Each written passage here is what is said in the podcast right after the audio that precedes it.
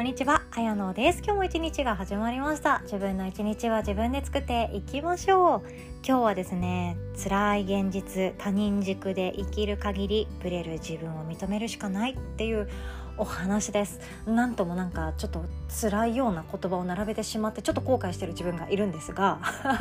まあでも大事なことなのでまたお伝えさせていただきたいと考えております。で私自身はですね思いっきり他人軸タイプの生き方をしてました。詳しく言うと234歳ぐらいまでは思いっきり他人軸だったんですよね。でよく聞くのがそう自分軸で生きようよとか他人軸ではなくて自分軸で生きる自分を大切にしてあげようとか自分軸で生きる準備勇気を持ってあげようとかそんな感じの言葉が世に溢れてるわけなんですけどなんでそうやって自分軸が大事なのかっていうと自分軸で生き始めると人生が動き始めるからであったり他人軸で生きている限りは自分の人生に責任が持てないからだったりするんですよね。ということで今日はこんなお話をシェアさせていただきます。とその前に一定のお知らせをさせてください。9月のワークショップのお知らせでございます。9月3日土曜日の朝10時30分からスタートいたします。腸活のプロの先生を呼んでいるんですよね。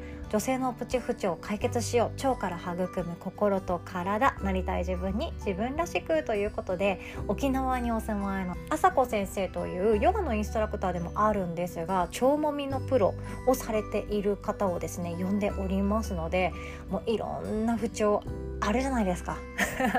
ブルーデーみたいなのとかあとは月の巡りによってなんだかどよんとしちゃうとか月の半ばぐらいからずっとなんか気持ちが落ち込んじゃって恋愛どころじゃない仕事どころじゃないそしてマイナス思考がずっと続いちゃうとか自分で人間関係を広げていく気持ちになれないとかいろんな感情があるかもしれないんですよね。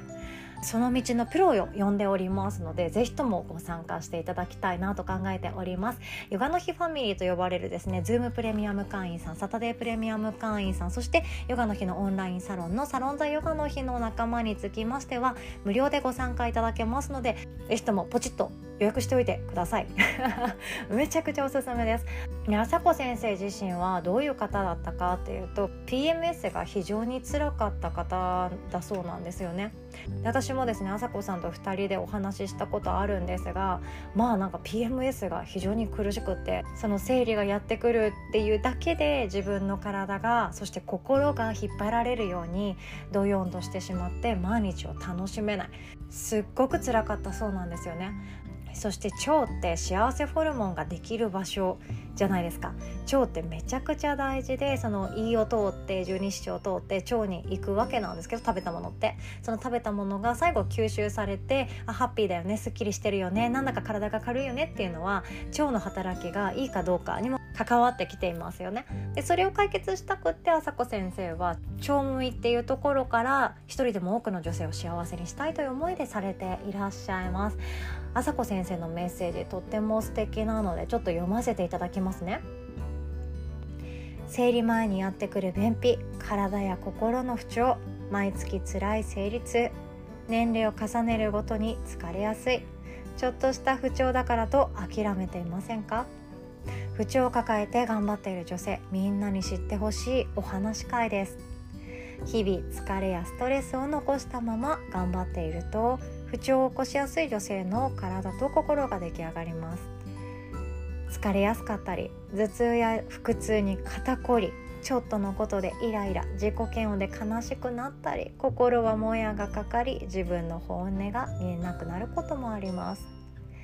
何のために頑張ってるんだっけ？本当にやりたいことってなんだろう？描いてた毎日と何かが違う。数年前の私がまさにそうでした。月の半分以上は PMS の影響で心はモヤモヤ体は不調毎朝ベッドから這い出てやっとのことで毎日を乗り越えていました。そんな私でもヨガを始めてちょっとずつ良くなり腸活を始めてからはぐんと改善できました。女性ホルモンと上手に付き合えて心地よく過ごせるようにそして頑張る女性をサポートしたいと思っています。腸活セルフケアは不調を根本から解決できます。心地いい心と体だと自分の本当の声がクリアに聞こえてくるはず。あなたは自分の本当の声聞こえていますか？今回の講座では女性特有の不調を解決するために女性ホルモンとつながりの深い腸活についてお伝えします。体質改善したいけど何から始めていいかわからない。いろいろやってはみたものの効果がいまいち感じられない。そんな方は今の自分の腸の状態を知ることから始めませんか？そして不調を解決するための鍵となる美腸美しい腸ですね。までのステップを一緒に学んでいきます。きっと誰でも心地いい自分で本音でいきたい。好きな自分でなりたい未来があるはずです。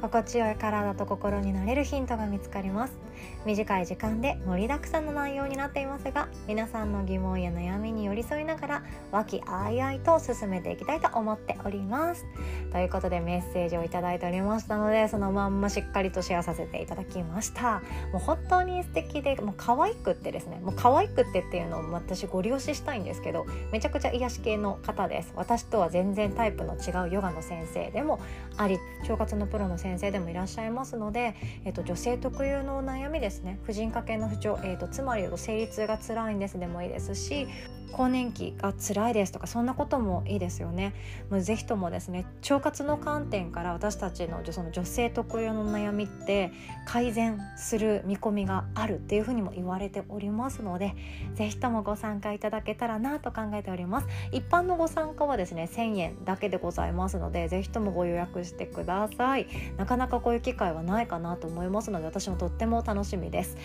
詳細はですねこの音声の概要欄の URL リンクからワークショップ一覧というところからチェックしていただけますと幸いです。お会いできるの楽しみにしております。ということで本題に行きましょう。今日はですね他人軸で生きる限りブレる自分を認めるしかないよね。っていうちょっとですね目を背けたくなるようなタイトルにしてしまいましたがなんでこんなことを言うかというと他人軸って生きやすいんですよね。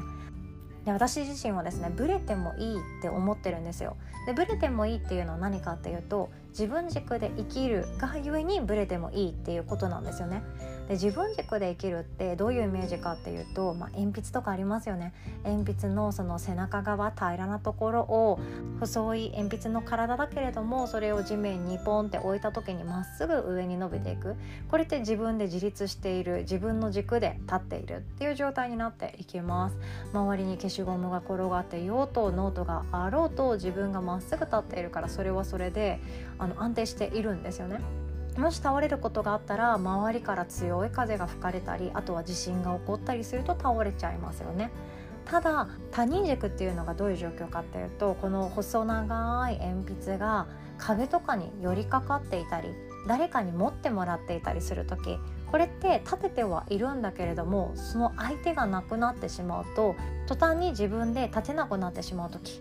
これが他人軸ですね。誰かありきの人生を作っている時は他人軸って言われています。でその逆が自分軸って言われていて自分がどうありたいかっていうのを大切にしている生き方のことを言います。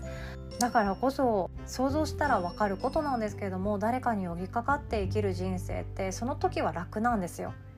その時は非常に楽だし自分で頑張らなくて済むし自分で責任を取らなくて済むんですよね。誰かに寄り添って誰かにもたれかかって生きていく時って非常に楽なんですがその相手がいなくなってしまったら次のもたれかかる相手を探さなきゃいけない。よりどころを見つけなきゃいけないっていう意味でブレやすいっていうことなんですよね。定まらないっていうことですね。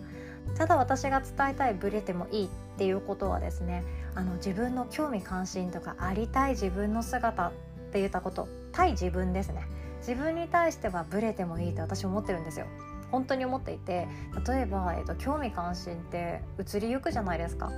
なりたいことも移りゆくじゃないですか。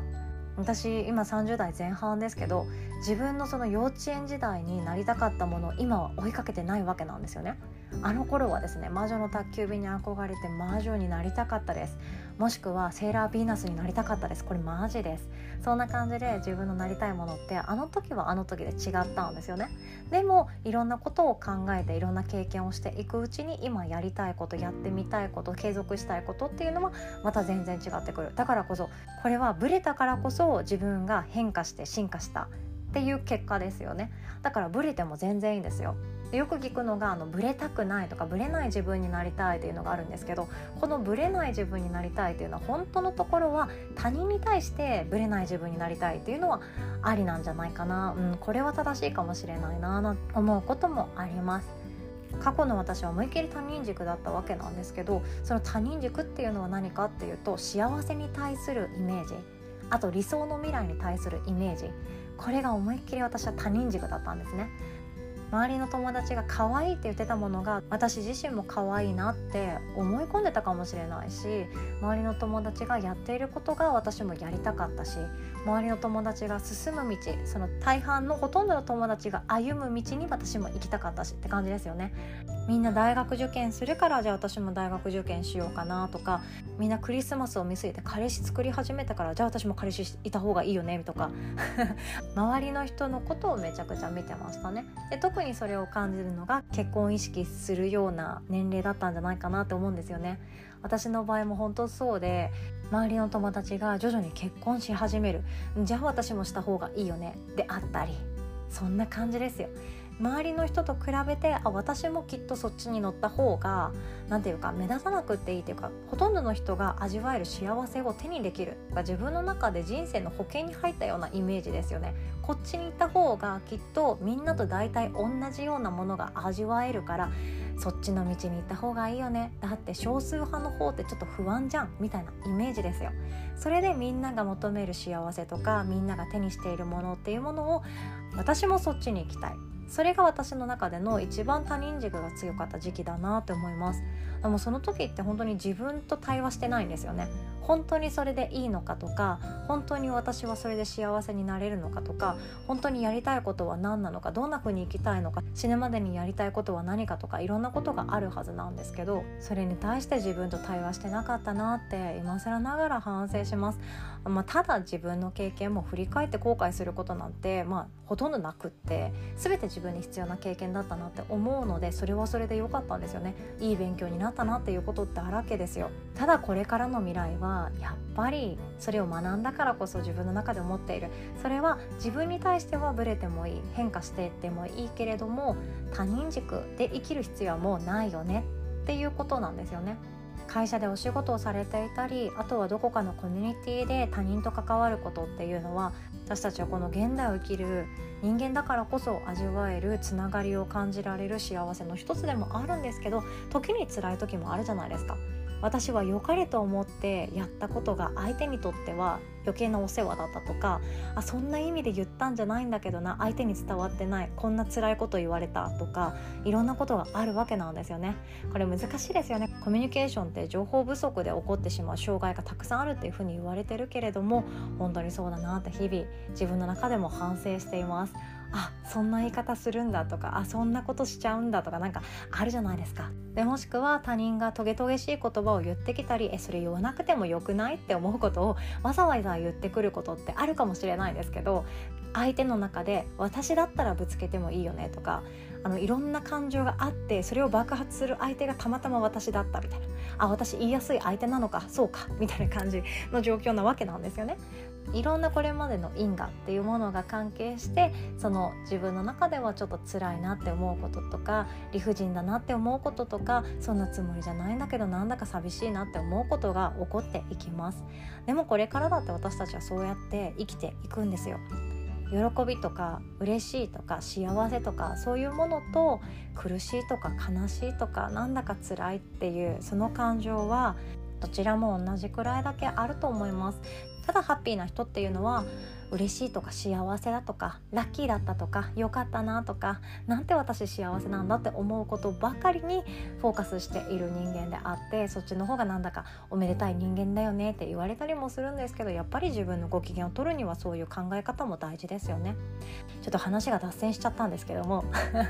他人軸で生き続けている限り自分がどう進みたいかっていうのを見失いやすいです。自分の幸せはどこにあるんだろうって探してもそんな遠いところにはなくって自分は何かをゲットすれば幸せになれるのかとかお金を出して資格をゲットすれば私は変われるのかとか自分が何か仕事を変えたら私の幸せは待っているのかとかいろんなところで私たちは想像して幸せを追い求めることがあるかなと思うんですけどそれは全て他人軸で追い求めてしまう限りブレます。自分の人生がブレていきます。どこに幸せあんのよって探し求めて他人のことを考えて他人の意見とか他人の目とかいろんなものを考えて生きているうちはどうしてもブレちゃいます。これで良かったのかな？もっとこうしたらよかったのかな？今度はこっちやってみようかな？うんなんかこれも違うみたいな感じで自分に OK が出せなくなってしまうんですよね。でもせっかくだったら自分を大切にしながら自分軸で生きるっていうのが一番自己責任にもつながるし自分の心が喜ぶ生き方なんじゃないかなって今は思っているんですよね。うまくやれない時もあっていいと思います。他人に対して天使になれない時もあると思うんですよねだってこれが私の本音なんだからって思う時もあっていいと思うんですよ。だって人間だから仕方がない時もあります。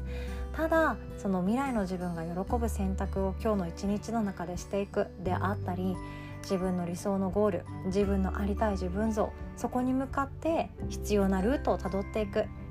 あ私はこういう人間になりたい。じゃあこうやってイライラしなくてもいいよね。とかそんな感じですよね。小さな小さな積み重ねになってしまうかもしれないですけど自分にできる選択をやっていくのが一番面白いんじゃないかなって思っております。ということで今日はこんなお話でございました。最後までお聴きくださりいつも本当にありがとうございます。そしてですね先週末の土曜日に開催しましたワークショップ繊細さんのためのスモールビジネススタート講座。もうですね。私また泣いちゃったんですよね。ちょっと今更ながらの報告なんですけど。また泣いちゃって毎回毎回自分で話しながらちょっと感極まって泣いちゃうなんともプレゼンテーターには好ましくないやつだなって思いながらやっちゃうんですが先週の土曜日のワークショップアーカイブ VTR 残っておりますので実際に見てみたいなとか自分の時間、まあ、2時間ぐらいの講座になっちゃってるんですけれどもその時間使ってちょっと覗いてみたいなっていう方はですねお気軽に私個人の LINE あやのっていう方ですねそこにご連絡いただけましたらアーカイブ VTR をシェアさせていただきますので是非ともご覧いただけたらなと思っております。私にできることって本当にもうちっぽけなことなんですけれども今やっていることに自分で OK を出せたりとかあと今日はやってみたいって思ってることに挑戦し始める勇気が湧いてきたりとかそんな何かのきっかけになったら嬉しいなと思っております。最後宣伝でございました。では素敵な一日をお互い作っていきましょう。おしまい。